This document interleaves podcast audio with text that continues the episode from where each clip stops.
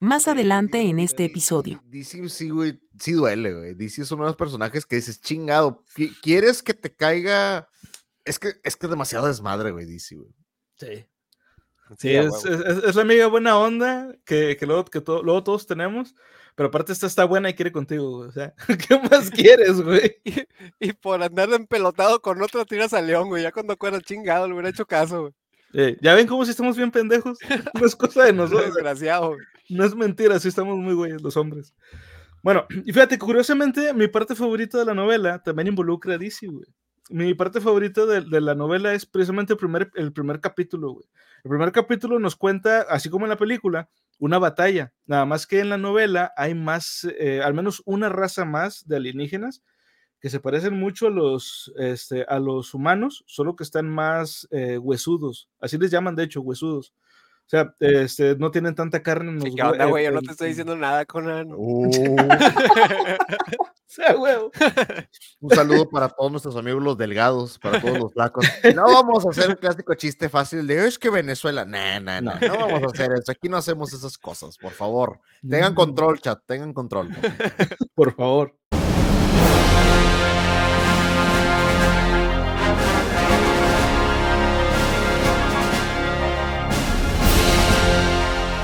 Sean todos bienvenidos a un nuevo episodio de ¿Qué película leo? El podcast en el que hablamos de las películas que nos gustan y las novelizaciones que se hacen de ellas. Solo que el día de hoy no es una novelización, es la novela original de la cual sacaron la película. Y el día de hoy hablaremos de un gran clásico del cine de finales de los 90. El día de hoy les traemos Starship Troopers, película de ciencia ficción conocida en Latinoamérica como Invasión y las Brigadas del Espacio en España, que curiosamente en España tienen nombre pues más correcto a como se llamaba, se llama el, libro. Es una película de ciencia ficción militar dirigida por Paul Verhoeven, escrita por Edward Neumer, eh, pero Newmeyer y protagonizada por Casper Van Diem, Michael Ironside, eh, Diana Mayer y Denise Richards, estrenada el 7 de noviembre de 1997 y obviamente basada en la novela Tropas del Espacio, publicada por Robert A. Heinlein en nada más y nada menos que 1959, cabrón.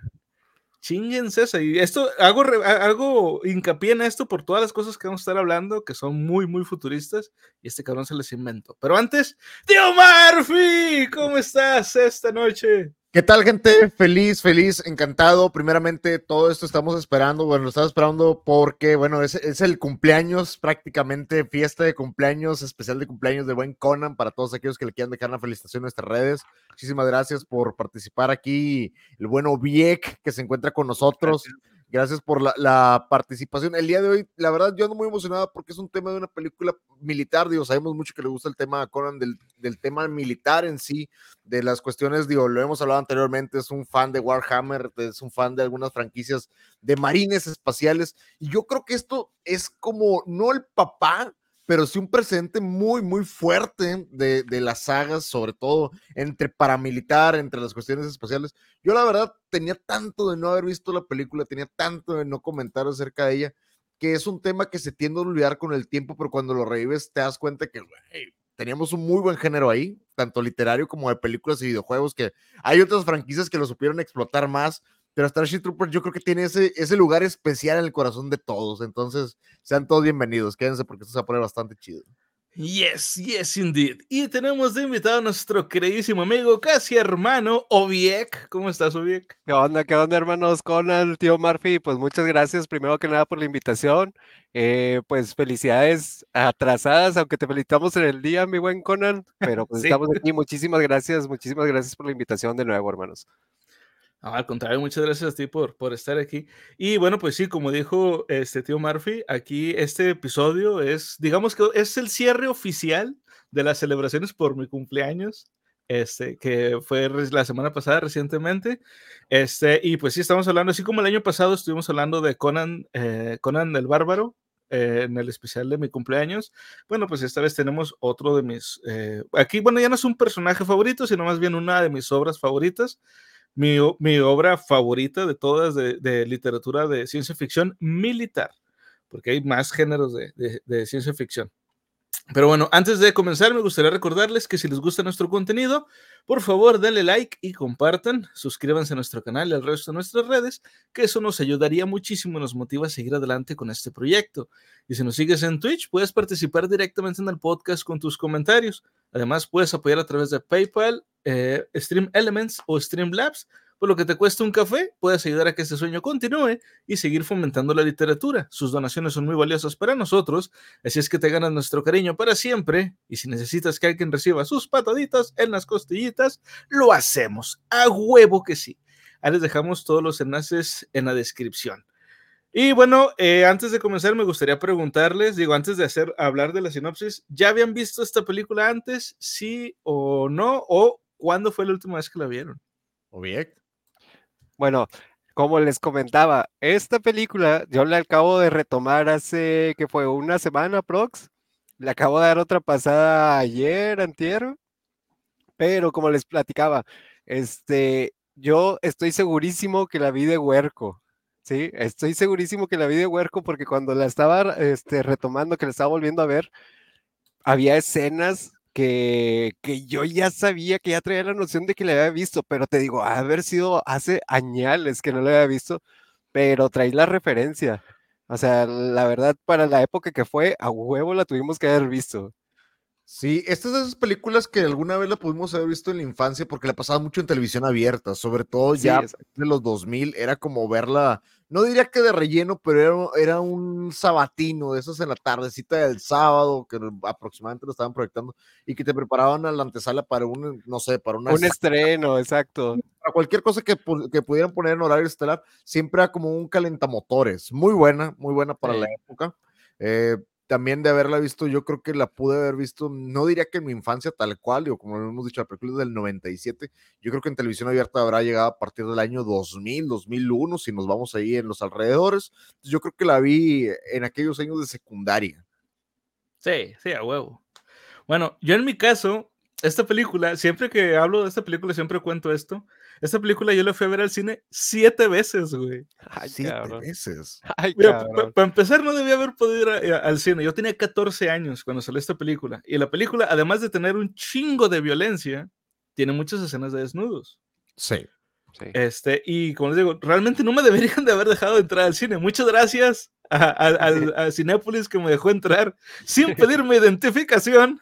Perdonen por lo que le hice a sus asientos y a los respaldos de la sala. Desde ese entonces los asientos no fueron los mismos, cara. Tenía 14 años, era entendible. Dice aquí, capitana, everybody, happy birthday, feliz cumpleaños a ti, feliz cumpleaños a ti, feliz cumpleaños, querido Conan. Feliz cumpleaños a ti. Saludcita, mi Conan. Felicidades. Yo con agua, porque no traigo pache hoy, pero va. Este, sí, les digo, y nada más dejé de, o sea, pude haber intentado verla más veces, solo que mi padre se dio cuenta de que había visto, no sé, no me acuerdo cómo se enteró, pero se dio cuenta que vi la película ya siete veces y ya no me dio dinero para ir al cine. hubiera sido ver otra. Pero bueno, fíjate, viéndolo de esa manera, puedes aplicar un cine permanencia voluntaria y verla dos o tres veces en el mismo día, dude. Que para, esa, que para esa época estaba muy de moda, o sea, la permanencia voluntaria. Sí, que sea cine permanencia voluntaria. sí, a huevo. Pero entonces, sí les digo, siempre cuento esta historia este, de que la película la fui a ver muchas veces y eh, no me acuerdo cómo me enteré de que existía la novela, o sea, que del libro sacaron la película y obviamente, pues luego, luego me fui sobre el libro y no mames, o sea, es como, es como si hubieras descargado un DLC de la película, güey. O sea, contenido adicional, o está con madre. O sea, la, la, película tiene muchos elementos, cosas que cambiaron, pero leer la novela, este, ahora sí, literal, como dicen, de que no, es que la novela es mejor que, que, que la película. No necesariamente, pero sí la película eh, de Starship Troopers tiene uno que otro detallito que cambia un poco el sentido original de la historia. igual ahorita lo vamos comentando eso. Y por cierto, para quien no sepa, este también tiene un anime. Y tanto el anime como la película cambian algunas cosas con respecto a la, a la, novela. Y ¿Mm? cómics, tiene, tiene a partir de aquí también tiene cómics, o sea, tiene, tiene un mundillo bastante amplio, ¿eh? Sí, de hecho. Y los videojuegos. Sí, no, y Sí. los videojuegos ya fue tema aparte, los videojuegos porque tiene mucha, tiene mucho abarque los videojuegos en, en la saga Starship Troopers. Digo, si estamos hablando de una novela de los 50 para que todavía tenga una continuidad y una relevancia a partir de Exacto. los 2000, tiene que tener algo, tiene que tener algo sumatorio, o sea, tiene que aportar algo nuevo y a final de cuentas, yo creo que Starship Troopers sí lo hizo, pero fue como, como dice Conan, fue un DLC de un DLC de un DLC, o sea, la historia solamente fueron Sí. sumándole de una manera positiva, por así decirlo. Sí, de hecho.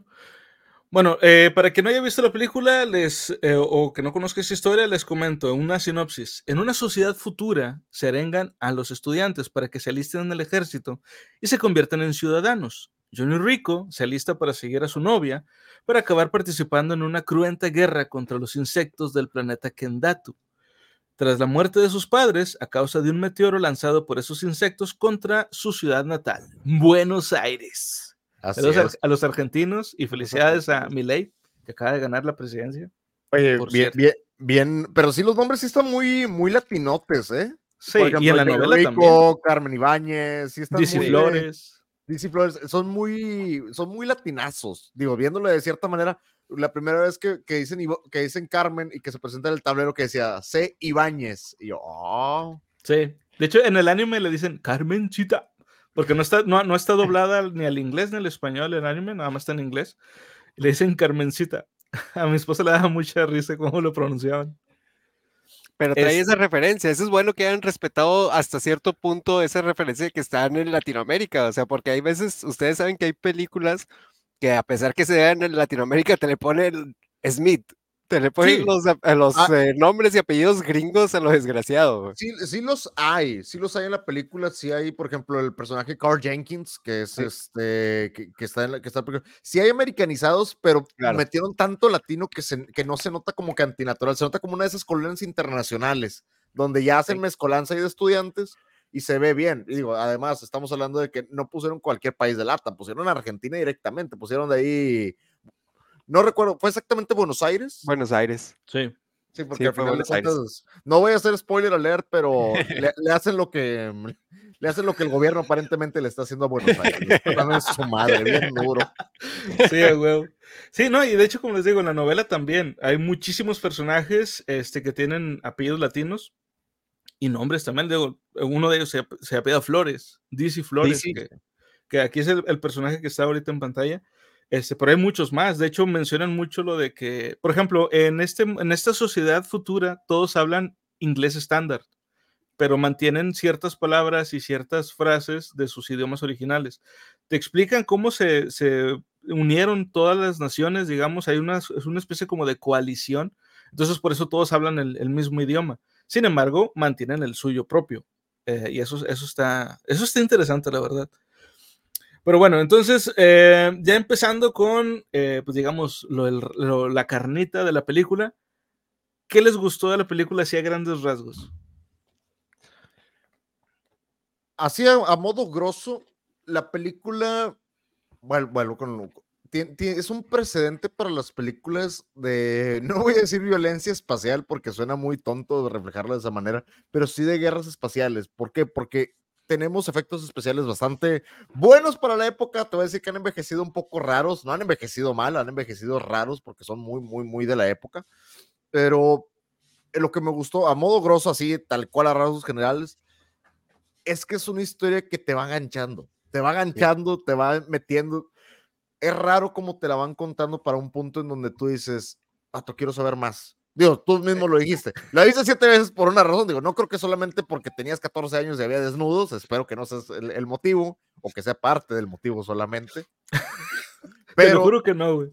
no, pero sí, la película te va enganchando y para una mente joven y sobre todo, bueno, que nosotros venimos un poquito más de esa época, te va llamando la atención en ciertos aspectos. Ahorita que decías de la literatura militar o la liter- literatura de ciencia ficción militar, yo creo que es la entrada a un mundillo, porque si te ponen algo un poco más, más fuerte, más este tipo Warhammer, más tedioso, más pesado, tal vez no te pueda llamar la atención. Yo creo que esto, digo, no comparándolo con la saga de Metroid, pero es como un buen inicio para partir a- de ahí con los géneros que te van gustando. Digo, lo particular, a modo grosso, siento que es una, es una película introductoria, a mi gusto. Sí, de hecho, muy buena, muy buena. ¿Tú, sea, Yo eh, con lo que me quedo es, o sea, haciendo referencia para la época en la que fue la, la película, los efectos, güey. Los efectos que sí dices, ah, cabrón, o sea, para la época están muy bien hechos, muchísimos como todo, o sea, de repente sale uno que otro que dices, ay, güey, aquí no, no, no quedó muy bien y lo que tú quieras, pero los efectos están muy bien, como dicen, parte de la historia te va ganchando y al momento que está por terminarse la película dices, ay, cabrón, como que hubiera querido que hubieran desarrollado más la, la historia, güey. Sí, parte de huevo. la historia, o sea, que, que saber realmente más a fondo de cómo empieza todo lo de la inteligencia, de lo de los insectos y todo eso. O sea, realmente, realmente sí, como, como dice el tío Murphy, o sea, sí, sí te va metiendo a, a ese mundo de, de ese tipo de, de películas, o sea, de esa acción militar, este, eh, eh, que realmente, pues a mí sí me gustó mucho, que realmente sí me gustó mucho y que sí te deja enganchado y como dices tú, a lo mejor de ahí te brincas a los animes o te brincas a la, novela como tal para investigar qué más hay detrás de todo eso, cabrón. Sí, no, de hecho, y como les digo, la verdad es que tú ves la, la película y te quedas, como acaba de decir Ubiek, te quedas con ganas de, güey, no hay más. Sí, sí, sí, hay más, está la novela. Dice ¿Qué aquí, eh, me dice aquí, capitana. Tío Murphy, no le hice con tu hijo. Supongo que por ciertas imágenes. Fíjate que no tanto por eso. Aquel andaba en exámenes y tú sabes que ahorita el estudio va primero, entonces le quitas unos minutillos y aquel se saca barras. Entonces, nice. Ah, huevo. Aquí Chango, aloja, wow, sí lograron traer al, al Vitas de invitado. a huevo, a huevo. Mira, hasta traigo el cuello, cabrón. A huevo. Bienvenidísimo, Chango. chango. Bienvenido. Bienvenido, Chango, gracias, gracias. Bueno, mira, eh, a mí, mira, no voy a decir que esta fue la razón principal por la que me gustó, o sea, por la que vi la película tantas veces, pero sí es una de ellas. Güey, son soldados futuristas peleando con putos gigantes, insectos gigantes, güey. ¿Qué más puedes eh, ponerle a, a un morrillo para que se interese por una película o, un, o Oye, una serie, güey? Fíjate que también eso de los insectos es muy interesante por el simple hecho de decir, vato, no están, o sea, no son hordas pendejas, güey, que vienen a, no, o sea, tienen una estructura, los hijos de la fregada, güey, es un enemigo que realmente tienes que temer, güey. Sí, sí, sí, porque no, te- no le temen a nada, güey, a nada. Me, recuerda mucho, que mucho a los- incluso, los- que incluso los soldados, perdón, discúlpeme, o sea, que incluso los soldados dicen, los subestimamos, cabrón. Sí. No, varias sí. veces, güey, varias veces, los vatos En la batalla de Clendato. Sí. Ese tipo de ese tipo de, de alienígenas me recuerda mucho a los orcos de Warhammer de no solamente nacen para morir, nacen para pelear y no tienen miedo a nada, o sea, no tienen otra razón ni motivo que la destrucción. Y siendo que no, no es de ese tipo de alien, porque realmente tienen como que una estructura y tal vez una misión más adelante de conquista, realmente la, la hora de los fregazos les vale madre. Es que mira, por ejemplo, ve esta imagen, güey. ¿Cómo no, ¿Cómo no quieres que un niño se emocione viendo este pedo, güey? Y que te siguen atacando, que se juntaban todos y le están dando su madre y siguen dando frente. siguen frente, disparando, frente, y sí, frente, no, sí, güey. güey. Y, y te digo, o sea, por ejemplo, alguien que, que vaya a, a leer, que quiera, perdón, que no quiera leer esta novela porque dice, no, es que, y esto se lo checaron mucho a la autora, Robert A. Heinlein, dice, no, es que tu novela este, hace que, que, o sea, está romantizando el, el servicio militar y hace que los jóvenes quieran enlistarse en el ejército. No, no, Durante... nada que ver. Ah, No, De güey. hecho, inclusive desde la película, desde el- la primera capacitación que están teniendo con el, con este maestro, con Jim Bayak, vato, el vato ya viene mutilado. Cuando se están registrando, el dude ya no tiene piernas. No te están diciendo ninguna mentira. Digo, tiene un sentido del humor muy ácido y muy negro que se te puede pasar un poquito por la cabeza, pero nunca romantizan el servicio. O sea, No. sí te lo dicen. Ah, que tu país te ponen una, yo creo que es una parodia en sí del- de la obligación militar y del orgullo del país para ser un ciudadano, pero siendo sincero, no te lo romantizan, dude. De hecho, está al revés. El personaje principal ya está huyendo de él. Después de John Rico, ya está huyendo del servicio militar. Oye, Sí. bueno, bueno, pero si te pones a verlo, yo, en, en base a eso lo que dicen, sacaron, hay uno que te pasan como anuncios en la película de lo Sí. que están televisando. Do you want to Yo know more? ajá, ajá, pero yo le saqué mucha referencia a las invitaciones que hacían cuando el tío Sam. Sí. en la, en la eh, época del tío Sam, porque hay, hay incluso un anuncio que, me, que se me quedó Eh. muy grabado, donde tienen hasta los chavillos que ya están este, animándolos a, a pisotear a los insectos, a las cucarachas, güey. Dude, es- esa es mi parte favorita de la película, donde el niño está haciendo el comercial, güey. Yo creo que es de lo más icónico cuando sale de que, y yo, y sale un huerquillo de que, ¿qué, güey? I'm doing my part. Me too. sí, güey, huevo. ¡Ey, don Clever! Buenas, buenas. Me dijeron que hablarían de mi comida exótica oaxaqueña. Así es, estamos hablando de ayudas de chapulines espaciales, viejo. a huevo, huevo. güey. Los patos de chapulín del diablo. Oye, pero es que esa es mi parte favorita donde hacen ese comercial y es lo que dice Vic de, de la referencia a los comerciales de, de Join the Army, de Uncle Sí. Sam Needs You, al- y todo ese tipo de, de apelaciones románticas, digo, siendo sinceros, que a final de cuentas, vuelo que es una parodia, no se lo tomen como romantizar un servicio militarizado, pero es una parodia muy fuerte porque son niños, güey, y literalmente están vestidos de soldaditos y ahí están puestos, güey, y es como que yo también hago parte, y es como que, no. Claro, Bueno, ahora, ahora, eso es en la película. Ni en el anime ni en la novela sale eso. Por, eh, por eso les decía que la película este, tiene ciertos detalles, son, son eh, en otro sentido a como Robert A. Heinlein realmente lo quería captar. Imagínense si a Heinlein le dijeron que esto no viene, esto de lo de los niños ni nada de eso, le dijeron que su libro era pro-militarista y extremista. eh, imagínense ahorita, güey, con, con los pinches progres, cómo están, cómo, cómo verían esta novela si fuera más popular. Este, en la, les digo, ¿y cómo, cómo lo, lo, Ah, de hecho, cuando salió la película también, a Paul Verhoeven también lo acusaron de lo mismo. De que no, es que tú eres pro-militarista, y le chingarlo. Y él mismo, como acaba de decir ahorita el tío Murphy, güey, lo que hice es una puta parodia para que se dieran cuenta de lo ridículo que se ven estas Tres. cosas. neuronas se ocupan, pero si nada más pasó por la primera y se regresó a la boca, güey, estás bien, cabrón, güey. Es que sí se nota demasiado que es una parodia. Güey, ¿Por qué pones niños, güey? ¿Por qué pones los comerciales? ¿Por qué pones, para empezar, para mí la parte más, más ridícula con un humor ácido y negro es donde se están registrando y la persona del registro ya estaba en silla de ruedas, güey, y el otro se cree que se les quedan viendo y hacen esa toma enfocado a los muñones, güey, y te quedas, dude, ¿qué te están queriendo decir? No vas a regresar bien, güey. Nadie regresa bien, güey. no mames. De hecho. De- Sí, si, no eh, es, si no es físicamente, psicológicamente, hermano. Sí, y eso sí vuelves, güey. Exacto, exacto. Sí, para los que no vuelven, en, en paz descanse. No voy a dar mucho spoiler, pero ay, DC. Güey, no se lo merecía, güey. Chingado. Yo tampoco me imaginé eso, cabrón. eh. La No propaganda que la vida real es inexistente, guiño, guiño. Esos mensajes subliminales. Ivan Edney Osh, dijo aquel. Dice Bistec, todo eso para obtener la ciudadanía. Eh, eh, Bistec, bienvenidísimo. Sí, viejo, es que realmente vemos más una necesidad de la población. ¿Realmente tú crees que la inversión que están haciendo sobre esos jóvenes atletas y soldados psíquicos no esté justificada para que sean medios militares? Claro que lo están haciendo con esos medios. viejo. Sí, en realidad. Bueno, y como les decía, en la novela este, se esfuerzan, o sea, de verdad se esfuerzan por hacer que este, la gente no se enliste. Y de hecho, hay, hay una parte este, en la novela donde a, a este rico lo, lo golpean, güey, o sea, le, le dan, lo agarran latigazos porque comete una falta, una falta muy grave Sí. desde el punto de vista militar.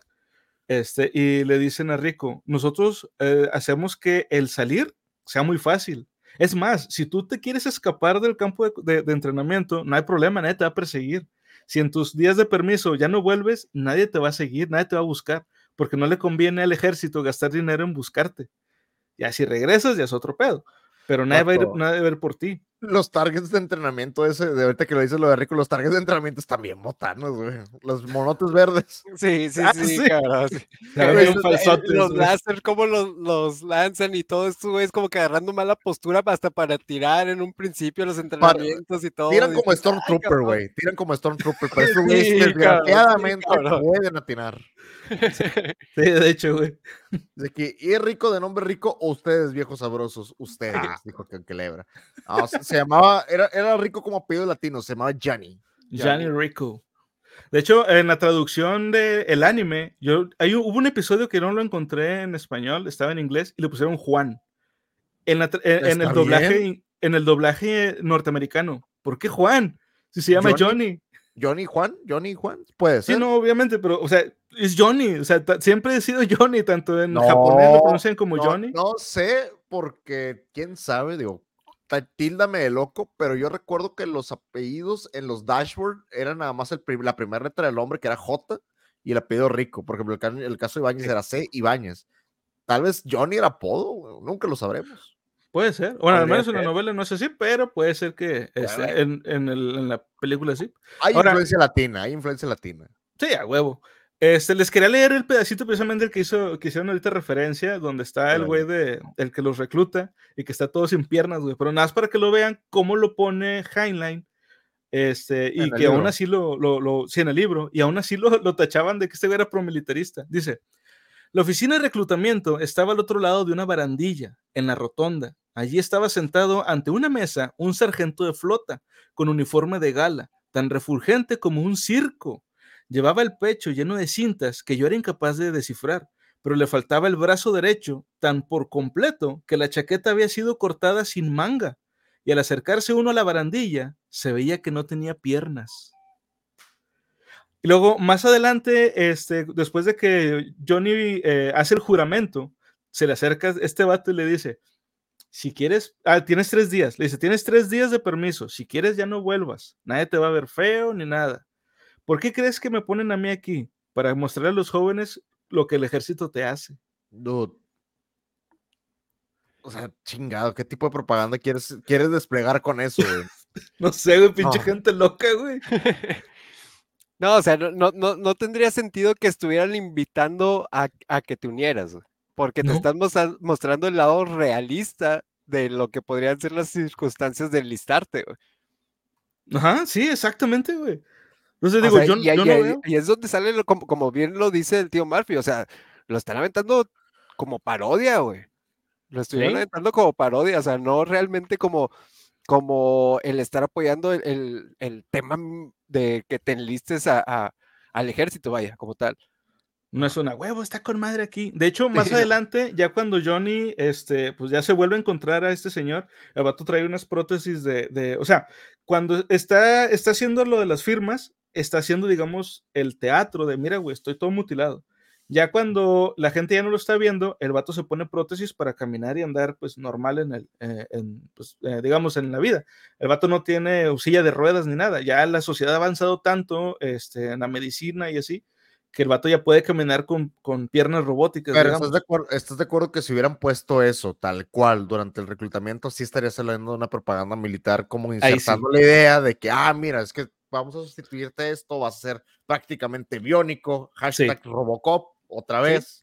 Digo, no, no, no es mucho spoiler, pero es el mismo director, entonces pudi- pudieron haber hecho algo así, pero obviamente si, si la obra de Henley no reflejaba eso, ¿por qué reflejarlo en la película? Yo creo que lo, tomaron de muy buena manera, parodiando y obviamente viéndolo de alguna manera, estaban lavando el buen nombre diciendo es que no es propaganda militar, es todo lo contrario. Sí, de hecho. Claro. Y digo, y cuando, cuando Johnny, este, rico, se encuentra otra vez con, el, con ese señor, este güey le dice una frase que sí me quedé, ¿qué, qué pedo, güey? O sea, al mismo tiempo te, te infunde valor y te infunde miedo. Dice, acabo de recibir mis órdenes, infantería móvil. Y el, y el, del, el que le firma le dice, eh, dice, su rostro se abrió en una amplia sonrisa de gozo y me tendió su mano. Dice, mi equipo, chócala, hijo. Haremos de ti un hombre o te mataremos en el intento. Quizá las dos cosas. Quizá las dos. Oye, extendió la mano, pues qué más le quedaba extender, güey, chingado. y muy a huevo, cabrón. Nada más le quedaba una, güey. Ni pedo. Pero bueno, ahora, eh, ¿hubo algo en la película que no les gustara? Ah, a mí sí, pero no voy a aventar spoiler. Mira, en lo, en lo particular, en Ah, lo full particular, ah, no es que haya envejecido mal, es, es un tema totalmente de, de la época, no es que haya envejecido mal, pero siento que una reedición actualmente pudiese ser viable si respetan, eh, Chango murió, pero siendo un hombre. Bueno, parte de. Correcto. Pinche chango, tú y tus pinches comentarios. Muy bueno, muy Muy bueno. bueno. Oye, no, pero lo, lo particular es eso, nada más. Ciertas cuestiones sobre los efectos, no todos, pero ciertos efectos sí han envejecido un poquito fuertes. y de- de los años les han hecho algunos estragos en lo particular. Es lo único que puedo llegar a comentar como negativo de la película. Y tal vez, tal vez, tal vez, y me hubiera gustado que en su momento, digo, no era como que algo tan moda, que lo hubieran hecho como una versión extendida y explicar algunas cosas más a fondo. Es todo lo que me hubiera gustado. ¿Por qué? Porque eso lo vamos a ver más adelante, eh, tanto en el anime como en las películas subsecuentes, como en los, libros o en, en los cómics. Pero me hubiera gustado que hubieran dado un cierre a ciertas cuestiones sobre las carreras militares de ellos o cómo iban a ir avanzando. Es todo, porque es, es muy a la cuestión particular, porque de repente me perdí como que en ciertos detalles. Es todo lo que me pasó a mí. Sí, ah, sí, por cierto, de hecho, tiene, tiene razón aquí el tío Murphy. Este, la gente que no sepa nada de rangos militares, como yo, que no sé realmente mucho de ese pedo, te vas a confundir un chingo, porque eh, Robert A. Heinlein hace como, como que da por sentado que tú sabes ciertas cosas de, de cómo son los rangos. Porque Jenkins llega con un rango superior, ¿no? Sí. Desde Jenkins de la, de, la, nada llega como un rango superior y luego resulta que el maestro que este vaya que era teniente, güey, que no era maestro. Sí, y luego que quién sabe quién era capitán, y luego el otro era líder de equipo, y, el otro sargento, y lo bueno, ¿cuál es el que está para arriba de quién o qué pedo? yo, me perdí mucho por eso. Si es de tus primeras películas, o sea, bueno, me voy yo a, la edad que tenía en ese entonces, era como que, ah, cabrón, a ver, ¿y quién está arriba de este, de este? O sea, en temas militares sí te pierdes bien, bien, bien gacho, o sea, porque no te lo han como que plasmado desde un inicio. Y que unos, ves que unos empiezan con un rango alto desde, desde el principio, vaya. Sí. Sí, de hecho, de hecho sí es lo que estaba comentando, porque cuando empieza este Carl Jenkins, cuando llega, él ya tenía un rango militar superior a los demás, güey, y el que chinga, ¿por qué? Pues psíquico, qué chingados. Digo, no sé si era por eso, o explíqueme por qué. O sea, chango, tío Murphy, ¿estás hablando de la película o del Conan? ¿De qué? No, viejo, lo que pasa es que la película no se extiende tanto en ese aspecto, o como dice ahorita, no te da pausas para saber como que a qué rango militar o quién tiene tal o cual rango. Dice aquí Capitana, dice, van a ser a todos trans, van a ser todos políticamente correctos. Fíjate que, eh, mira, no, no tanto en sí porque van a tener que matar a muchos personajes, entonces también van a ser malo que los pongan y luego que los maten, o sea, algo les va a molestar, no estaría chido. Sí, sí, a huevo. Mira, yo, yo, yo lo que digo que realmente a lo mejor no me gustó ahorita lo, lo que tocábamos el tema de que de que te quedas con ganas de más, porque para la época, ustedes no me van a dejar mentir, era complicado poder conseguir más información a como es ahorita. O sea, no todos podríamos a lo mejor tener el acceso que al anime, que a este, bueno, ahorita en este momento que lo de los videojuegos y todo eso, si le llegaste a empezar a ver ahorita, este, a los, a los otros cómics, y es como que, ay, cabrón, bueno, me enfoco cuando se, se fue este rico por, por, este, por Carmen y la chingada, y cómo, cómo se fueron sobre el insecto que, que pensaba, güey, o sea, sí te quedas con, em, con, con ganas de más información, o sea, de lo que podía haber seguido, seguido pasando. Porque realmente, a mi punto de vista, es de que pudieron todavía explotarlo más si hubieran dado continuidad a, eso o, cómo hubiera terminado realmente. Sí, sí. Sí, de hecho, digo, a mí, a mí sí me hubiera gustado que explicaran un poco más, este, al menos en la película, eh, ciertos detalles, como por ejemplo de Carr, pues obviamente no iban a decir mucho porque pues el güey se fue a inteligencia militar y pues obviamente todo tiene que estar en secreto. De hecho, el mismo Rico dice que este güey no le dijo a dónde se iba a ir porque pues el campo de entrenamiento era algo más cabrón. Este, y pues me imagino que todos eran algo así como una especie de MK Ultra, pero futurista, güey, con estos cabrones. Podría ser, podría ser. Bueno, tú, tío Murphy, algo que no te hubiera gustado de la movie. Ya lo que te digo, siento que envejeció un poquito fuerte por algunas cuestiones de efectos prácticos, que es, que es la manera general, y el tiempo, solamente que hubieran dado un poquito más de tiempo a ciertas explicaciones, solamente para la seguidilla. Entiendo que las, las personas que estaban acostumbradas a leer de género militar tal vez se pudiesen ubicar mejor que uno que pues va entrando, vuelve lo mismo, eso es un explicativo, es un, es un inductorio, pues es inductorio en más aspectos, es lo, es lo personal, porque de repente siento que la secuencia se va perdiendo y hay algunos rangos militares, que, que es lo que decía ahorita, que no se explican cómo llegan ahí, o de repente Rico, no hombre, tú vas a ser el mero líder, porque, eh, nada más, porque pues porque se me cantó el orto. Porque, destacaste en un ataque, cabrón. Porque destacaste en un ataque, nada más por eso ya nos vamos para arriba y dices, ah, cabrón. Ah, sí, pero ahora a partir de esto, cualquier pendejada que pases bronca tuya y artigazos, güey. O sea, sí, a huevo, a huevo, a huevo. No, pero ¿cómo le dice? Vato, jaja, estás jugando con los latigazos, ¿verdad? Es figurativo, vato. No.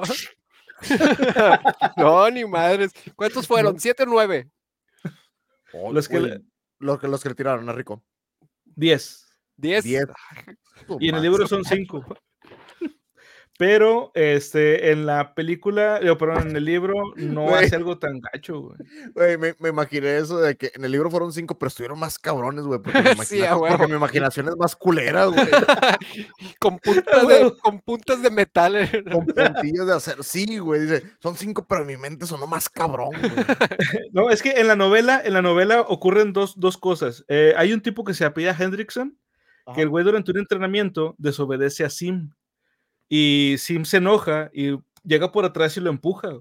Y el otro güey se, enoja, se levanta y le mete un chingadazo. Y Sim no se mueve, güey. O sea, le, da el golpe y se cae viendo que. No, ya la cagaste, güey. Y todos se, se quedaron, se hicieron un. Uh, pero uh. militar, güey. Entonces, este, el Hendrickson va con el. Perdón, Hendrick va con el que es el, el mero mero, el líder de ahí del campo de entrenamiento. Y va con la queja, güey. Dice, no, es que este cabrón pasó así, así, pero Sim no dice nada, tiene el ojo morado, pero no dice nada. Y el otro güey se le queda viendo a Sim, Sim se queda callado y está esperando a ver que el otro güey termine de decir que por qué le pegó y la chingada. Ya cuando le dice, no, es que como Sim me empujó, este, yo, le, yo me enojé, volteé le, le di un golpe. Y dice, vato, si sabes que hay 31 reglas que se les leen todos los días en la mañana a los soldados y si alguien rompe una sola de esas 31 reglas, son como 31 normas de oro, güey. Si la rompes, tienes un castigo. Y dependiendo de, lo que, de la babosada que hagas, es la cantidad de latigazos que te dan. Entonces, como este güey golpeó a un instructor durante una instrucción, durante un entrenamiento, su castigo fue los 10 latigazos y aparte lo sacaron del ejército, güey. A él no le dieron la oportunidad de poderse salir porque, por su propia mano. Y si te sacan, te quitan todos los derechos políticos a los que puedas llegar a, a, aspirar. Y baja deshonrosa, güey. Sí. Baja. A Rico lo golpean también, pero le dan cinco latigazos porque durante un entrenamiento trata de ayudar a un, a un camarada. Y le dice, sí, no vayas por él, tienes que terminar la misión. Rico no hace caso, lo salva, y lo, o sea, lo rescata, y cuando ya le, le, o sea, cuando acaban el entrenamiento, este, le apagan el traje. El güey traía ya el traje puesto y el güey se queda parado. No se puede mover porque el traje está con madre. De hecho, ahorita vamos a hablar de esos, de los trajes. Este, son unos trajes de, de batalla. Y los, los, los entrenadores, los, los, este, los que te dan el entrenamiento, eh, tienen unos controles donde pueden apagar o prenderlo. Güey. Entonces, cuando, tú lo, cuando está encendido, funciona con madre y es muy ligero, o sea, tú te mueves y se mueve el traje a, la par tuya. Es, un exoesqueleto, básicamente. Exoesqueleto, me la ganaste, sí. Es, es, un exoesqueleto, pero si lo apagan, güey, tienes encima como 10 toneladas de acero. O sea, no se puede mover y dejan a Rico ahí como dos horas hasta que se acabe el resto del entrenamiento. Y ya cuando acaban, ya lo sacan del traje y le dicen, ¿sabes qué? Pásale por acá, como desobedeciste, tienes que, pues, tiene que haber un, castigo. Y el castigo eran los latigazos. Entonces, por eso es que a él lo, lo agarran latigazos por desobedecer una instrucción. Bueno, pero entonces sí lo cambiaron totalmente a lo que fue el tema de la, película. Sí, porque en la película fue fue por, por, querer ayudar a un camarada porque estaba batallando con, con, el casco. Sí. Y al momento que le quiere ayudar para según para ajustar el casco es cuando pues, lo matan realmente. Sí, está bien gacha esa escena, güey. Y, el, y el vato era un amor, güey. El vato era de, de una granja, chingado. Y otra que le dicen de que, ¿por qué, ¿por qué no te pusiste el casco bien? Porque soy grande y tonto. Y ¡Pum! Güey, no ¿sabes, a, qué se, a qué quise comparar esa escena, güey? ¿Te acuerdas? Hay, hay una escena en Rescatando al Soldado Ryan, güey. No sé si recuerdan que hay un cabrón que, que, le dan un balazo en el casco, güey.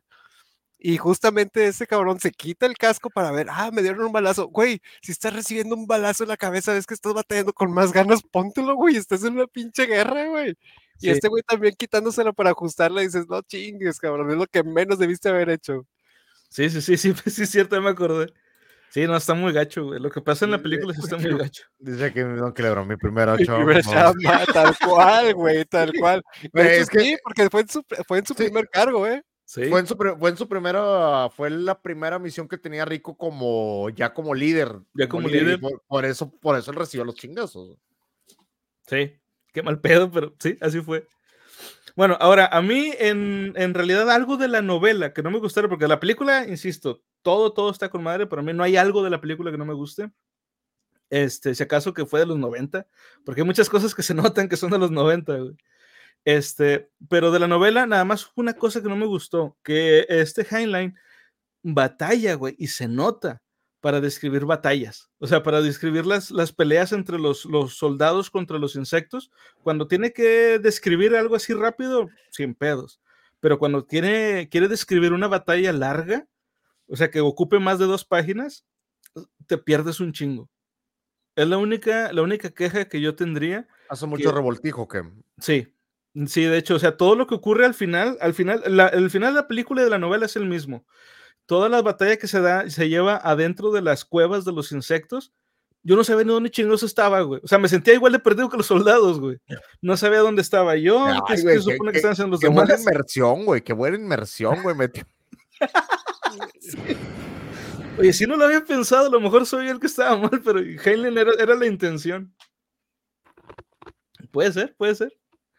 Pero bueno, eso fue lo único que a mí en lo personal no me agradó tanto. De ahí en fuera, todo lo de la novela, excelente. De, eso a que lo describa mal como, y entonces dispararon, piu, piu, piu, piu, piu. Pues, piu, piu guns, piu, piu, guns. Ah, por cierto, eso está con madre también, que no son armas láser ni nada, son balas. Son balas, sí, sí, sí, o sea, yo, yo también me lo imaginaba que iba a ser como en el en un inicio, cuando estaban lo de los entrenamientos, que estaban practicando con tipo láser. Sí, que era como un ataque así, luz, láser y la chingada, pero a la hora de estar en los trancazos contra los insectos, sí eran, eran balas realmente. Sí.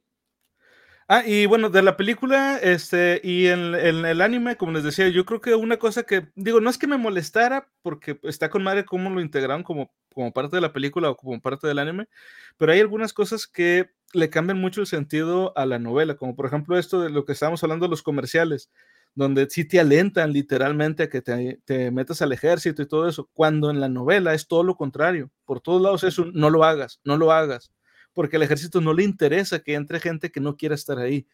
Y si hay tanta propaganda, pues la gente va a entrar y van a entrar muchos que son inútiles, güey.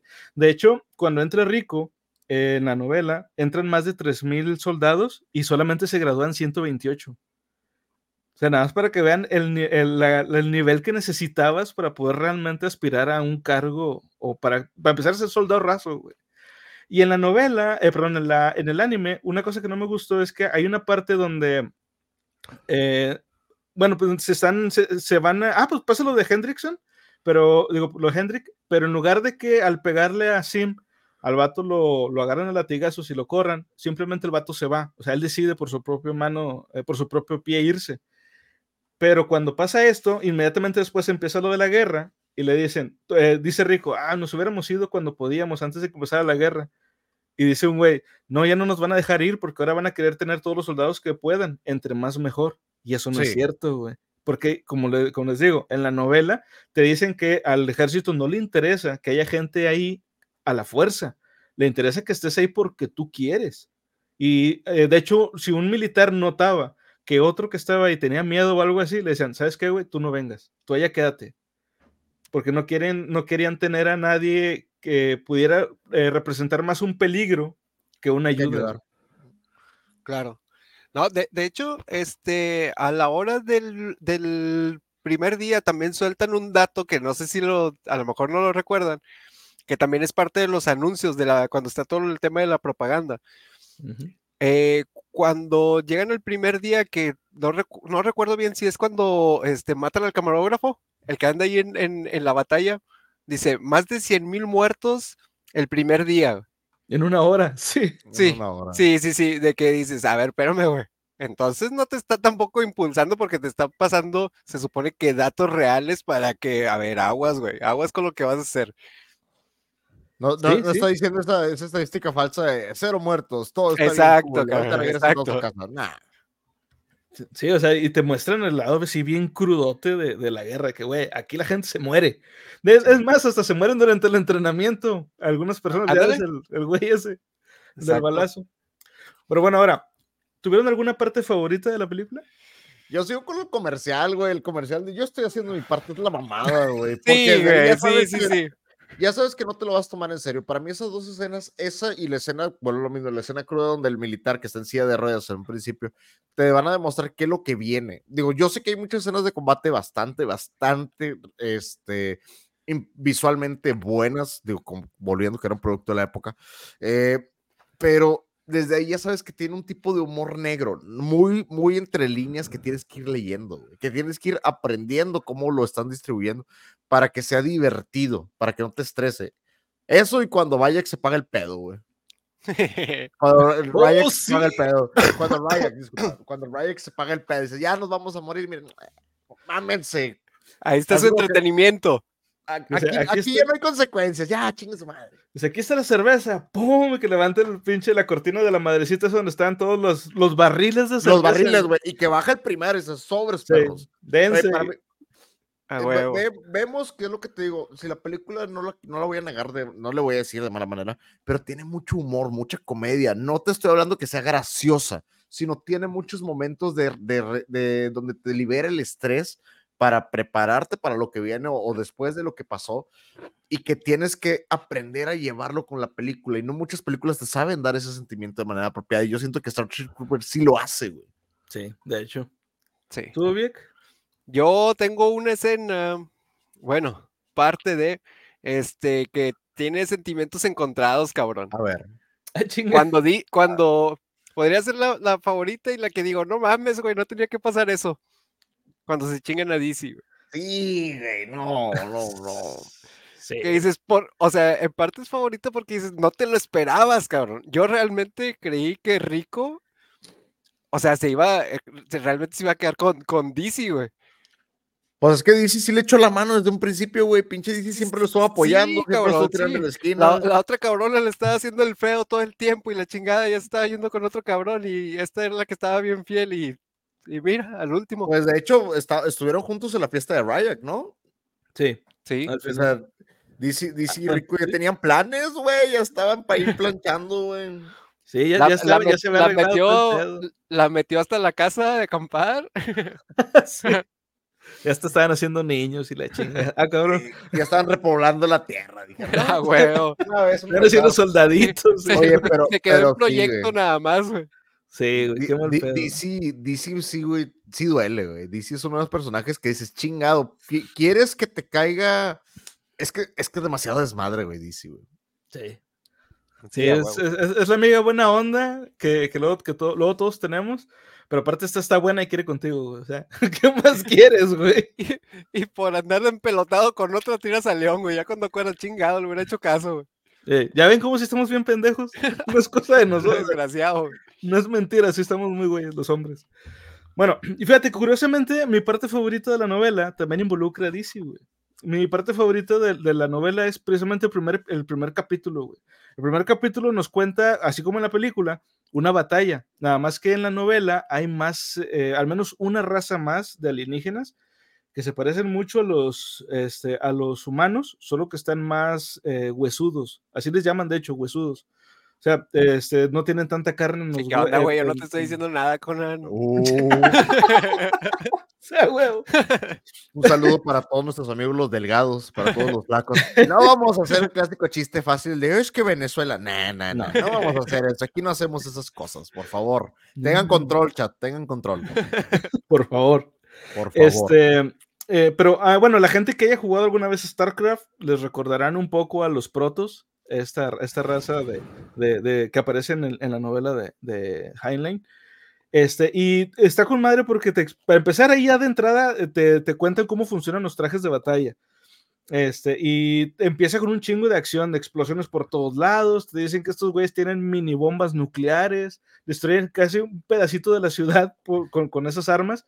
Y te dice, les, les dice el, el, el, pues el que los lleva, el líder de escuadrón. Dice, no tomen prisioneros, no destruyan más de la cuenta. Queremos solamente que se den cuenta de que si quisiéramos, podríamos destruir su planeta, pero no lo vamos a hacer. Oh, Digo, a la oh, verga, este cabrón, güey. Te puedo partir toma del día que sea, pero hoy no. O sea, pero sí puedo, no. pero hoy no. Sí, sí, exacto. Y lo que más me gustó es que, y esto se van a acordar la gente que sea fan de Halo, la forma en que estos cabrones atacan no es como se vería, por ejemplo, en, otras eh, series de, ciencia ficción, como puede ser, por ejemplo, StarCraft, donde llega una nave, se abre la compuerta y empiezan a salir todos los soldados, que de hecho eso es como es en la película. Pero no, aquí los soldados caen desde el espacio, güey. Caen en unas como una especie de vainas y donde van cayendo, ya cuando entran a la atmósfera, la vaina como que explota este, y suelta ya al soldado. Y tu traje, tus trajes de batalla, es una armadura así chingonzota, este, que de hecho, mira, aquí es lo más parecido que yo he visto es la de las de StarCraft, las que más se parecen. Este, y literal, esa madre tiene como una, como unos, unos propulsores. Con eso te detienes. Pero todo esto caen desde el espacio, como, como si fueran paracaidistas, pero desde el espacio, güey. En Halo tengo entendido que hay un, hay un, este, era, ahí estaba la, la Ah, vaina. sí, sí, lo estoy- aquí está la imagen de la vaina. Para todos aquellos que nos están escuchando de Spotify, dense una vuelta a Twitch, dense una vuelta a YouTube para que vean las imágenes que seleccionamos. La verdad, la de la vaina, no, no es algo que ustedes se puedan imaginar tal cual, porque la ilustración es muy, muy, muy buena. Es un tipo de cápsula. O sea, Sí. aplicaría la palabra pot, que es vaina o que es este cápsula, pero necesitarían verla para asimilar el tipo o el concepto que tiene. Es muy buena, ¿eh? Sí. Sí, y insisto, a mí se me hace muy cabrón que a Heinlein en el 59 se le hubiera ocurrido, para empezar, el concepto de, de los trajes de batalla. Ahorita todo se nos hace muy fácil por Halo, por ejemplo, pero en el 59 esas cosas no existían. De hecho, quiero saber si la ilustración original que estábamos viendo del traje de batalla es de la portada original. Digo, aquí vemos la caída desde el espacio, que es lo que comentabas, desde cómo van cayendo, pero hay uno donde el traje se ve más aquí, este, el traje de color rosa. Se ve, sí, se ve, se ve 50, eh, se ve de los 50, 60 fantasía de Dice el el hombre que vino al espacio, sí, pero no se ve tal cual como un traje exo- exoesquelético de batalla, güey. Se ve como una pijama muy curiosa. Sí. De hecho, el- mira, Hasta el arma, cabrón. Hasta el arma.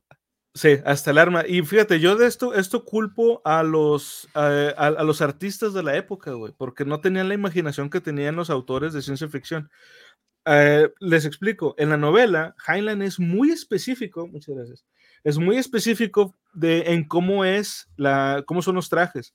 Y te dice que el traje es totalmente cerrado, que pesa toneladas, de, es- son toneladas de metal, y por dentro está todo lleno de sensores de forma que si tú te mueves, mueves un sensor y el, el- el traje imita tu movimiento. Tiene propulsores, tiene un chingo de armas por todos lados. El casco está totalmente sellado. De hecho, te dice que puedes ir al, al espacio, no es necesario, pero te sirve como un traje espacial. Este, y además puedes usar armas de tamaño gorila. Heinlein compara los trajes, de hecho Rico también lo dice, de que los trajes es como si fueras, como si tuvieras un, un gorila con, con hidrocefalia. O sea, porque Oye. parte del casco es enorme. güey. Oye, pero lo estamos viendo desde un punto de vista bastante y, y viéndolo para toda la gente que dice, es que cómo pueden cargar un soldado, un arma tipo bazooka gigante o cómo puede cargar, bueno, Genio ya, ya no está dando una explicación de los 50, realmente el exoesqueleto es el que está haciendo ese trabajo, güey, no el Exacto. soldado per se. Y eso es muy inteligente para lo que viene más adelante, güey, por el tipo de armas exageradamente grandes, dude, lo pueden manejar porque el traje se los permite. Mira, es como esto. Esto es lo más parecido a los trajes como los describe Heinlein. Lo- es lo más, lo más que se parece. Ni en el anime los hicieron parecidos. Que luego, de hecho, el diseño que sale en el anime lo utilizaron los de Halo. Ah, dude, es el de Gundam, güey, los que usan en el anime me recuerda a Gundam, güey. Bueno, y, en- y en la película realmente yo sí me esperaba cuando era parte del uniforme lo que son los cascos, no con, con que fuera un casco abierto, güey. Porque para empezar estás en, estás en otro planeta y la chingada, bueno, te digo, a lo mejor para, para la época actual, ¿verdad? Que esperabas eso, de que fuera un, un traje totalmente sellado y la chingada por, por las condiciones de cada uno de los planetas que fueran. Ujú. Y, y, pues bueno, ya les hacen lo que es un casco normal, como de, de Segunda Guerra Mundial, casi por así decirlo. Ok. Y este, estando, en, estando en otro ambiente totalmente diferente a lo que era la Tierra. güey. De hecho, yo lo veo como que esa es otra muestra de que, eh, güey, es una parodia. Esto no puede ser así en realidad. Oye, Mira, esos son los trajes del anime. Dime que So- ese no es el casco del Master Chief, güey. Sí, güey. Pero te das cuenta que son como Gundams, güey, como pequeños acá. ¿Te acuerdas de la película de Avatar, güey? La nueva, la de los, la de los pitufos. Sí. Se ve como ese tipo de exoesqueletos que usaban ahí, güey. Se ven más como mechas que como. Que como trajes. Sí, un, un Sí, mecha tal cual, un Metroid. Sí, ándale, más o menos. Bueno, entonces, mi parte favorita de la, de la novela, aparte del primer capítulo, como les digo, es esto, güey, cuando te describen los trajes. Porque nunca antes nadie había visto ni leído sobre trajes como estos, güey. Entonces, Heinlein inventó el concepto de estos trajes de batalla. eso para mí, ya de entrada, digo, aparte de todo lo demás que hay de ciencia ficción y todo lo que tú quieras en el libro, esto es un parteaguas dentro de la ciencia ficción y sobre todo dentro de la ciencia ficción militar. No sé ustedes. Sí, güey. Dice aquí, parece un supositorio, dice Changulo, el pot, lo de la, la, la vaina cuando va a caer. Sí parece. sí parece. Hey, virus, también nos dejó un lurcazo. Gracias por darte la vuelta. Gracias ahí, el buen virus. Gracias, gracias, virus. Este, ah, y otra cosa, los, los pilotos casi todos son mujeres. Porque dice Heinlein que las mujeres, según los tests que les hacen en el futuro, este, son las mejores pilotos porque son las que mejor tienen relación espacio, de, de mejor relación de espacio. Y aunque sí hay alguno que otro hombre, la mayoría son mujeres. Lo cual me No, lleva de- a pensar eh, también. Ajá. Eh, Es que realmente ahí el piloto no importaría si es hombre o mujer porque el traje es el que te va a hacer el jale, güey. Realmente lo único que tendrías que tener es como un tipo de concentración y tal vez resistencia física, porque se puede desarrollar en ambas partes. No, los pilotos de las naves, los que los iban y los dejaban. Oh, ya, no, pues se supone que Ibañez se quedó en ese, ¿no? Sí, donde, donde estaba Carmen, pero de hecho la que era la, la, la capitana también era, pues lógico, ella era mujer también. Sí, sí, que era la Que- chingona. De hecho, es- ella sí sale en la novela de la Dier. Y que ahí en la película es la que muere, si no me lo recuerdo, cuando le cae la puerta, que se cierra la puerta. Sí, que, que quiere, que, que se quiere ir y se le cae esa madre encima. En la, Y- en la y- y- novela y no se Ibáñez muere. acá como que, ah, caray, se abrió un nuevo puesto. Nadie lo va a Sí, a agarrar. huevo, cabrón. a Nadie huevo. quiere agarrar este puesto militar que se acaba de abrir, digo, por si acaso. Oye, por- es que fue la parte de la trama de la película, porque así también lo tocó el güey de rico, güey. Sí, sí, de hecho. Cuando, fue le dice que, que es sargento o capitán, el, el que le dice, ya sabes qué hacer, dispárame. Y que No. también se queda con el puesto tal cual, cabrón. Y, y Güey, el eso- rico, eso "Güey, dolió, güey. tengo una semana aquí, güey, ¿cómo que ya sé qué hacer? No mames, Sí, ya me cabrón. estaba yendo. Sí, Empecé como poquito, cabo y güey. luego teniente y luego capitán, ya no sé los pinches rangos, güey. Sí, porque fíjate- sí lo nombraron cabo. A él sí lo nombró cabo este Ryek. Sí lo nombra cabo, pero se pierde totalmente. Es lo que te digo. De repente es un poquito confuso. Fíjate, y eso en la novela también hace mucho hincapié, que constantemente había puestos, güey, porque no había, no había forma de llenarlos porque la gente, o sea, no, nadie duraba mucho. Entonces, constantemente estaban subiendo de puesto a los demás, pero pues, muchos soldados morían muy pronto, entonces no había cómo llenar los, puestos de más arriba, güey. Se me ocurrió una pendejada con eso.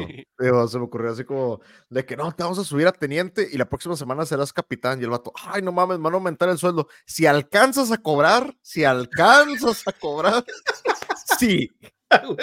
Si estás vivo suficiente como para llegar a cobrar alguna vez, sí, tal vez. Hasta comisiones te tocan, cabrón. Sí, mata los que puedas, o sea, te da un bono de dos millones por cada uno. Sí, a huevo. Eh, tú date, no hay pedo. bueno, ahora, ¿tuvieron algún personaje favorito? DC, güey. DC. Yo también me voy por DC. These nuts, güey. Ah, pinche DC estaba. Es que DC es, es cabrona, güey.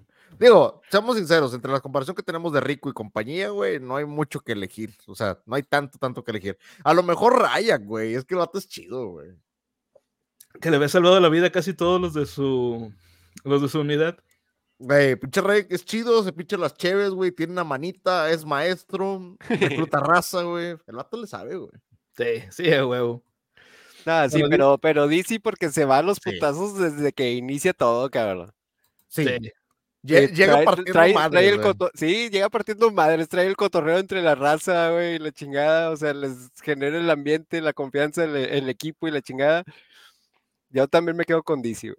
Se pone peda, te Sí, tira- no, no. Se desabrosea al prota, güey. Se Sí. pone a madre a ras. Mira, desde aquí. Te agarra putazos ahí, güey. sí. Pues está maciza, güey. Lo que sé que Sí, aquí. DC la película está bien maciza, güey. Güey, y deja tú, o sea, después de que es todo así, de que es bien badass, todavía te perdona las pendejadas que haces, güey. Pinche rico, estás bien puñetas, güey, neta, no mames. No, no, no, sí, sí va a quedar ahí, güey, pero pues también no se va a quedar con la mitad de DC. No, pues no. Digo, güey. Digo, ay, es- perdón. Hasta le dejó, hasta le dejó un beso en la cámara de recuperación cuando está el güey de rico ahí, güey. Sí. Sí. Ay, esa cámara de recuperación Super Saiyajin, güey. Sí, güey, sí, sí, sí, sí, tal cual. Que chido, por cierto, yo no sabía si estaba viendo Dragon Ball, pero ahorita les cuento por qué. Ah, Damn. los Bueno. datos, los datos. Los ahorita se los digo por qué. Ahorita antes de ir a, a- a los datos, mi personaje favorito de la novela es este cabrón, Charles Sim. este güey es la mamada durante toda la novela. Y este güey, digo, un spoiler de un libro de hace, ¿qué? 40, casi 50 años. Este güey es el que captura al, al insecto cerebro. Este, y yo no me acordaba de que eso fuera así en la, en la novela. Y neta me sacó una lagrimita, güey. Oh.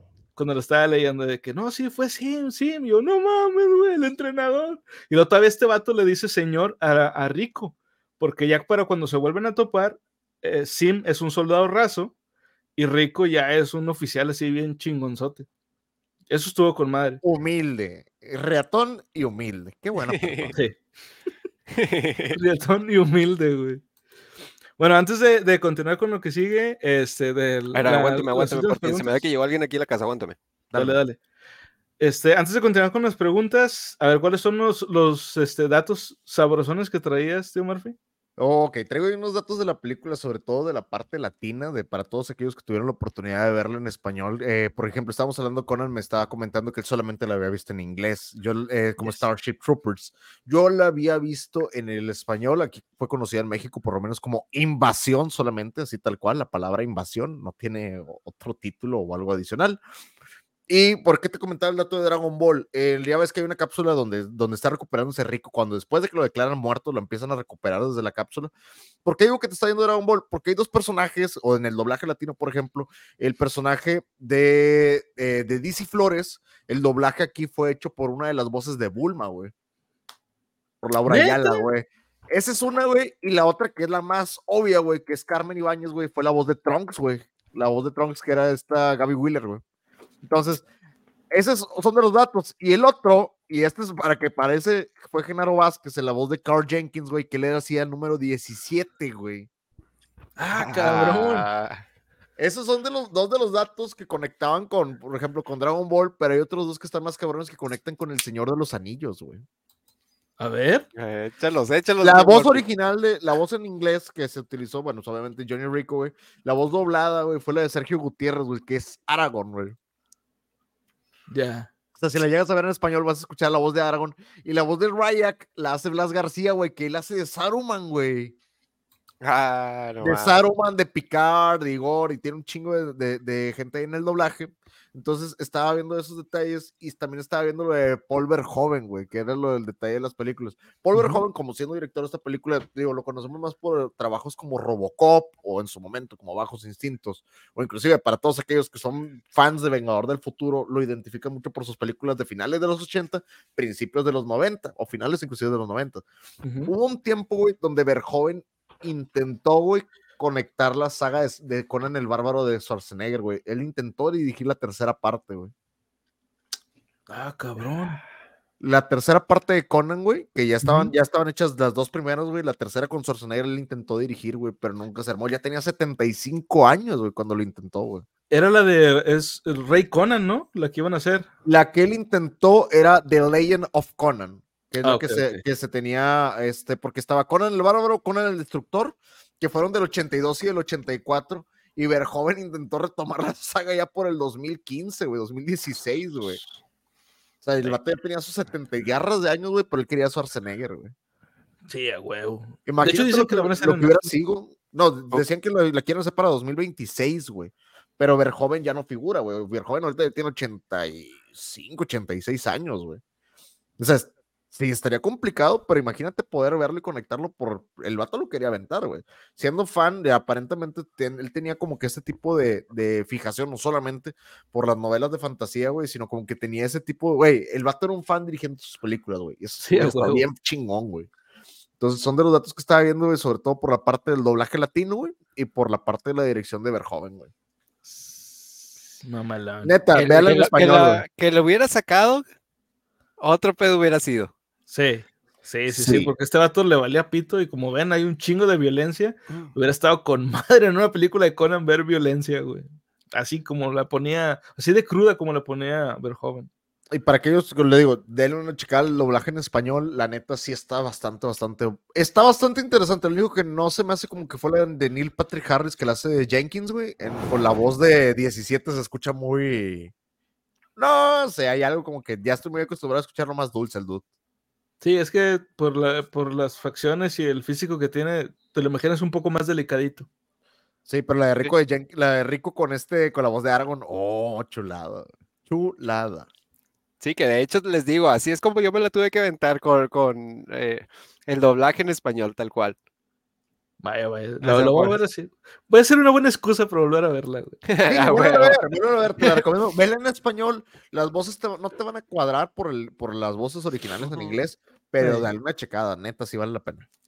Bueno, yo el único dato así, este, curiosón que traigo es de que, este, esta, la, primera adaptación que hubo, pues, digamos, al medio, no sé, televisivo, digamos, eh, de Starship Troopers fue por los japoneses, que sacaron la, una ova que se llama así tal cual. Bueno, en japonés, no me acuerdo cómo es el título en japonés, pero la traducción sería algo así como Guerreros del Espacio, que básicamente es lo mismo que Starship Troopers. Eh, es que pues, obviamente no tienen ellos como una palabra trooper eh, en japonés. Entonces lo tuvieron, lo tuvieron que adaptar a su idioma. Entonces, esto fue en el 88 y el anime se lo dedicaron a Heinlein, que había muerto, si no mal recuerdo, un año antes. Entonces, este, el, el anime consta de seis, seis, episodios, es una ova. Básicamente abarca toda la historia de la, de la, de la novela. Cuando la sacaron los gringos, la película de la que hemos estado hablando, este, la película pegó más o menos y trataron de sacar dos secuelas. Las dos secuelas son una mierda, no la vayan a ver. De hecho, creo que en la tercera sale el, mismo actor que la hizo de Rico, pero aún así se salva. No la vean, neta. Total que los japoneses se enteraron de esto y ellos sacaron sus propias, eh, sus propias secuelas. Sí, y están bien chingonas. De hecho, ellos otra vez metieron los trajes, porque eh, como los gringos lo, omitieron lo de los trajes, y pues los japoneses, pues son japoneses, ellos sí metieron los trajes, y se ven muy chidos, muy realistas, y rescatan a, los, algunos de los personajes de la película. O sea, las dos películas de animación, que es de animación por computadora, pero japonesas, este, son, son las secuelas directas de la primera película. En la, en la tercera película sale Rico, eh, no, pero en la segunda y en la tercera sí, en las dos sale Rico.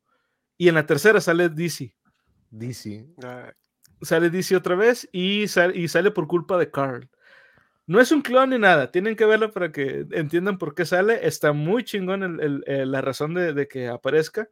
Y algo que me llamó mucho la atención es que en la segunda película, o sea, la primera de los japoneses, este, hay una parte donde Rico está peleando con una alienígena que es como la, una reina de, los insectos, que en la novela lo mencionan, en la película no, pero hay reinas y nadie las había visto. Cuando Rico pelea con una de las reinas, la forma en que la mata es con un cuchillo. Oye, haciendo referencia a Sim. Me encanta esta parte de los créditos, ahí te la volaste con esta imagen. Nadie lo iba a ver, güey. Nadie lo iba a ver, güey. No sé si te, lo quieres. Mira, primeramente, un saludo a Inana que está conectado. Hola, chicos de barbas intelectuales e invasoras. ¿De qué estamos hablando hoy? Exactamente, Starship Troopers viene por el cumpleaños de Conan, una película, no, no, no, bueno, una saga de, de, películas, series, cómics y demás, un universo bastante extendido desde los años 50 hasta la fecha, vigencia tiene. Y nos y Jonka, barras pulgosas, solamente porque eres admin no te puedo banear, pero bienvenido. porfa, eh, para todos aquellos que nos están escuchando a través de Spotify, vamos a leer esta imagen porque esta es una imagen de los créditos que la verdad está bastante random. Es muy, muy random volviendo con la, con la dirección de... Eh, eh, es algo, volvemos a lo mismo, hay comedia, pero esta sí se la, se la Pero ojo, ojo, estos son los créditos del juego de StarCraft. Dude, está bien épico, güey. Te, la, mamaste con eso. Dice, gracias a Lucky el burro, Lucky the donkey, Ray the soda guy, Robert A. Kalen, Insomnia, las chicas del Crazy Horse, la compañía de cerveza Guinness, Foxy Bogers y Natalie Merchant. Dude, ¿qué pedo con esto? O sea, ha sido más random, ha sido más random lo que es como que la raza que está involucrada en los proyectos de Starship Troopers a huevo tienen que estar locos, güey. O sea, es de cajón los contratan así. es parte de. No lo comprenderías. es que está muy random, güey. Es que está muy random porque también, este. Si ves las referencias de tanto de, la película de Verhoeven, güey, como la de los videojuegos, como el humor que se maneja, es una acidez, güey, que como que todos se entienden, güey, a final de cuentas, güey. Sí, sí, sí, sí, de hecho. Este, pues lo mismo empezaron a trabajar juntos, güey, porque había ese pinche match entre, entre ciertas cosas, ciertos detalles, como eso mismo que están diciendo lo de los créditos, güey. Sí, sí, sí, en realidad como que todos ya pues, se hicieron compas, güey, pero compas chido.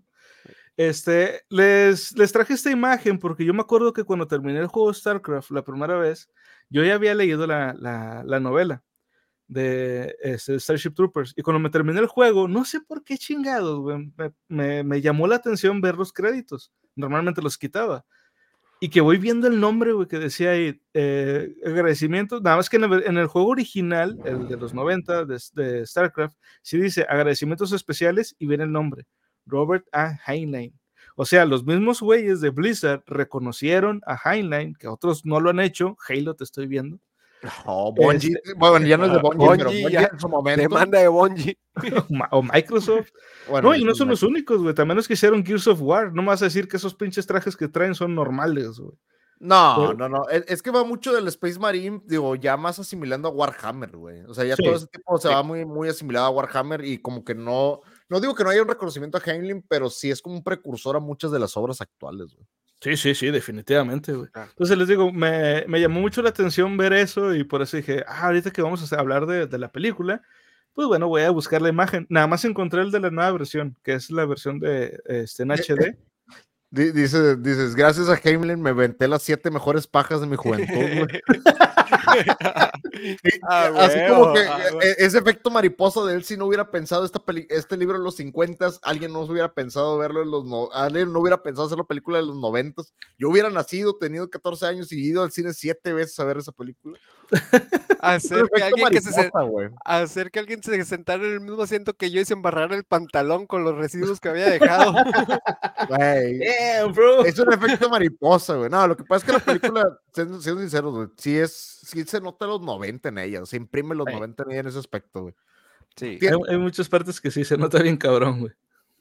Uh, pero bueno, más que nada porque es como, y se siente ese tipo de secuela ¿cómo se podría decir? Esa carga espiritual de entre las películas de los 80 finales, güey, y principios, y bueno, finales de los 90, donde la violencia gráfica y los desnudos eran como que de a huevo y obligatorios, güey, hasta cierto punto, güey. Sí. Sí, que era sí, lo sí. que te jalaba, lo que era lo que te jalaba muchísima gente, güey. Sí, pues tenías que hacer escenas así para que la gente hablara de ellas y lo, ah, chinga, a ver, y lo, ya lo, iban al cine lo vimos, digo, cuando estábamos hablando en el especial de Halloween, de, de es, en este, en las de Nightmare on Elm Street, siempre tuvieron como que una o dos escenas picantes de a huevo, güey. De a huevo, para que la gente tuviera que hablar de ellas. Ahora que claro. Starship Trooper ya lo lleva a otro nivel y es otro baile. sí, sí, porque to, todo empezó desde el momento en que están en la, en la escena en la que están en las, en las regaderas, cabrón. Sí. Que son regaderas mixtas y te, para la época era como que, ah, cabrón, a ver qué pedo, qué está pasando aquí, güey.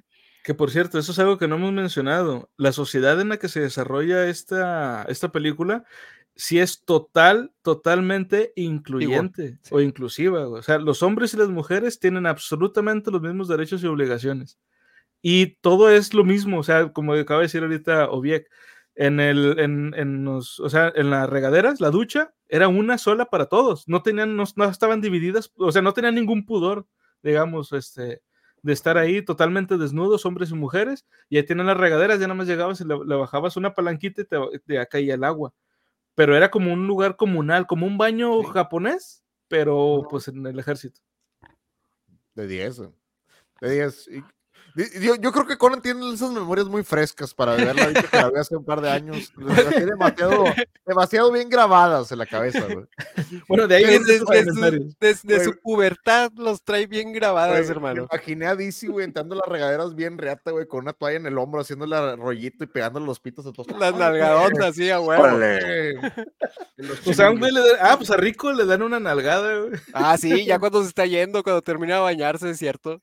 Sí, le dan una nalgada. Pero ese tipo de, no sé, ese tipo de, de, películas, siento que se hicieron en un buen momento. En los 80 no hubieran tenido los efectos especiales, que digo que los 90 no estoy diciendo que hayan sido los mejores, no lo digo de mala manera, véanlo como que ha envejecido un poquito, sí, sí, sí. se cuadran los aliens.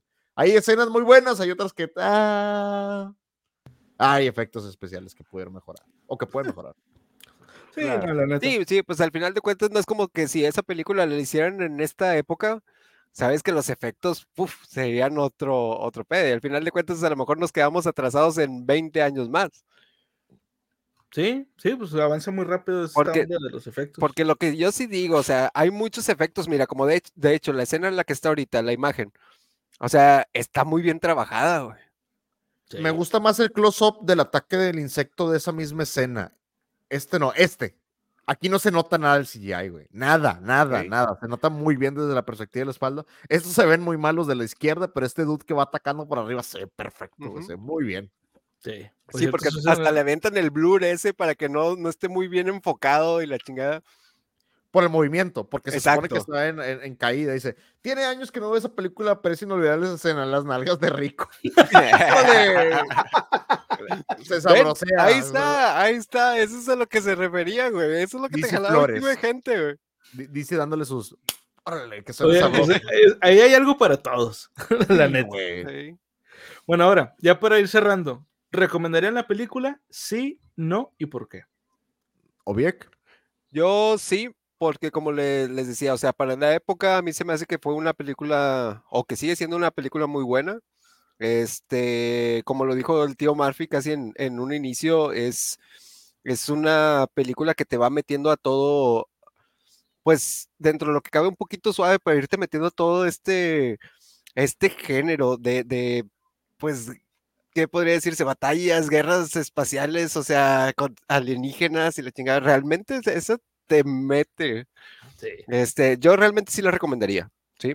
Y como les digo, la, la vi en mi niñez en mi juventud, esa también, alguna, dos, tres veces. Este, y el volver a, a, pues, a verla desde hace unos días, sí la recomiendas. El punto personal, recomendadísima. A huevo, a huevo. Tío Murphy. Yo solamente les voy a decir algo. Duby Hauser psíquico en el espacio, güey. Jalo, güey. Sí, güey. O sea, perdóname, es una descripción muy general por Neil Patrick Harris, güey. porque, Bueno, al final de cuentas, gran actor. No, lo, eh, sí lo recomendaría, es lo que les decía a- ahorita. Tal vez no recomendaría la 2 y la 3, como lo ha comentado Conan, pero sí recomendaría bastante que tengan una oportunidad de sentarse a verla, por si el género les llama la atención. A todos aquellos que han jugado Halo, que han jugado Gears of War, que han jugado Warhammer, StarCraft, y quieran ver una saga que se acople al- al- a la base de todo ello y tenga un universo bastante extenso con explicatorias, con una extensión en cuanto a literatura, cómics, videojuegos, en los cuales les pueda llamar la atención. No estoy diciendo que todos sean perfectos, no lo es, pero es muy buena saga para poderse introducir y para poder expandir los gustos. Para todos aquellos que ya estén como que muy saturados de, ah, es que ya estoy saturado por todos los géneros que han sacado, ya estoy muy saturado de tales de Alien como tal cual, como de las películas de los xenomorfos, y quieran ver algo diferente, pero que al mismo tiempo se base en este tipo de, de, de concepto, véanlo, la verdad está bastante, bastante recomendable. Y esta película no se van a arrepentir. Esta película hoy en día es para verla con toda la familia, mayores de 15 años. Por favor, den, denles ahí este, si, si es posible, algunas almohadas ahí para por el frío. Pero neta, la película está bastante buena. Yo, lo- yo sí la recomendaría a discreción de, de- de los televidentes, a discreción de aquellos que la vayan a ver. sí, huevo. No sean como Conan, que lo vio desde los 12 años o 10 años. 14. Desde los Me- me- 14. Me habría encantado verla a los 10, güey. También. Yo creo que incluso la habría visto más veces. Pero bueno, eh, con respecto a la novela, tanto la novela como la película, yo la recomiendo bastante también. La, la película es buenísima, como les digo, salvo una que otra cosa que más que, la, el que la película, o sea, que no se vea bien en la película o algo así, es más que nada por cuestiones de conceptos, de que en la película lo ponen de una forma cuando la novela lo quería plasmar de otra. Pero pues eso ya es algo que lo vas a pensar hasta que ya lees la novela. Este, pero como película se la disfrutas un chingo. El anime igual, insisto. Este, si la gente que es más fan del anime que de, ver películas, pues puedes aventarte como quiera la, el anime y está muy chido. Tiene sus diferencias con la película, bastantes, y diferencias con la, con la novela también, pero es muy buena. O sea, básicamente la misma historia, pero con alguno que otro evento diferente. La, nuevamente, volviendo a las películas, está, muy chida. No vean la segunda ni la tercera. Váyanse directamente las, a las películas que hicieron los japoneses. Esas están muy buenas. Y en cuanto a la novela, pues obviamente les voy a recomendar que la lean. Para empezar, esta novela fue la que es, pues digamos, hace rato decía el tío Murphy, no sé si llamarle el padre de, de, de todos los subgéneros que ha habido después, Halo, Star, StarCraft, este, ahorita habíamos mencionado también los de Gears of War, eh, ¿cuál era el otro? El de Warhammer. Warhammer. Sí, Warhammer. A lo mejor no es el padre, pero te garantizo que es el abuelo, güey. Sí, güey, de, jodido, de jodido. El, el, concepto de exoesqueletos en los 50, güey, güey, desde ahí te lo estás volando, güey. Sobre todo por la explicativa que te dan de que mucha gente dice, es que es irreal que un soldado pueda cargar un arma de 4 toneladas, 5. No, aquí te dicen por qué. Desde aquí ya te están explicando, güey. Tienes la misma explicación desde hace más de 70 años, agárrala. Sí, y de hecho, actualmente se está trabajando en este tipo de trajes. Ya, ya, lo están haciendo, güey. Los rusos ya lo están haciendo, güey. Hay unos que cargan garrafones de agua, ¿sí los has visto? Sí. Donde cargan unos garrafones de agua como si fueran vasos, güey. Sí, sí, sí, sí, pues les digo, o sea, ya lo, ya lo están haciendo, o sea, son cosas que se, se, se inventó Heinlein en el 59, bueno, supongo que ya había estado trabajando en eso un poco antes, se publicó en el 59, pero pues digo, fueron sus ideas y ahora la gente ya está viendo las posibilidades de hacerlo. De hecho, desde hace años ya se crearon este tipo de trajes, pero nada más como de la cintura para abajo, para que la gente que no puede caminar porque tiene dañadas las piernas o las tiene atrofiadas, puedan caminar, güey. Y eso está bien, verga. Sí. La neta, está muy, muy chingón. Era, era simplemente, disculpa Conan, era simplemente una mentalidad muy avanzada para la época, güey. Sí. Sí. Sí, o sea, estaba muy, muy, muy adelantado a lo que se estaba acostumbrado a, esa época, y que ahorita, pues apenas está haciendo realidad, por así decirlo. ¿Cuántos años después? Sí, sí, sí, por eso les decía casi 50 años. Kaylin se aventó un, un, este, un Marty McFly, así como que no están preparados para esto, pero sus hijos lo van a adorar. Sí, a huevo, a huevo, a huevo. O sus nietos. O sus pero nietos, sí. Güey. Sí, lo, lo, lo, lo, ah, se aventó un Martin McFly. De hecho, este, había una frase que decía Isaac Asimov al respecto de los escritores de ciencia ficción, que decían que los escritores de ciencia ficción van adelante en la, en la, en la máquina del tren y los científicos van en los vagones de atrás. O sea, estos güeyes van escribiendo todo lo que van viendo y los científicos apenas van viendo si se puede hacer o no se puede hacer. Y si no se puede, viendo la posibilidad de cómo sí se va a poder hacerlo.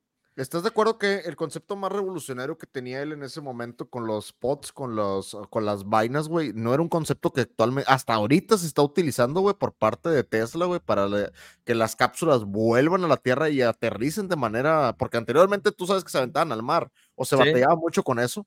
Entonces, eh, ves el concepto desde los 50, güey, está muy complicado para lo, la mentalidad que él tenía, porque no era Pero, real en ese momento, güey. Todavía ni a la luna Oye, habíamos llegado, güey. Oye, oye, oye, pero ahorita que dices el, el, el, tema de lo de las cápsulas, de hecho, en la que se lanza Carmen, ¿No sé? tampoco era reutilizable, güey.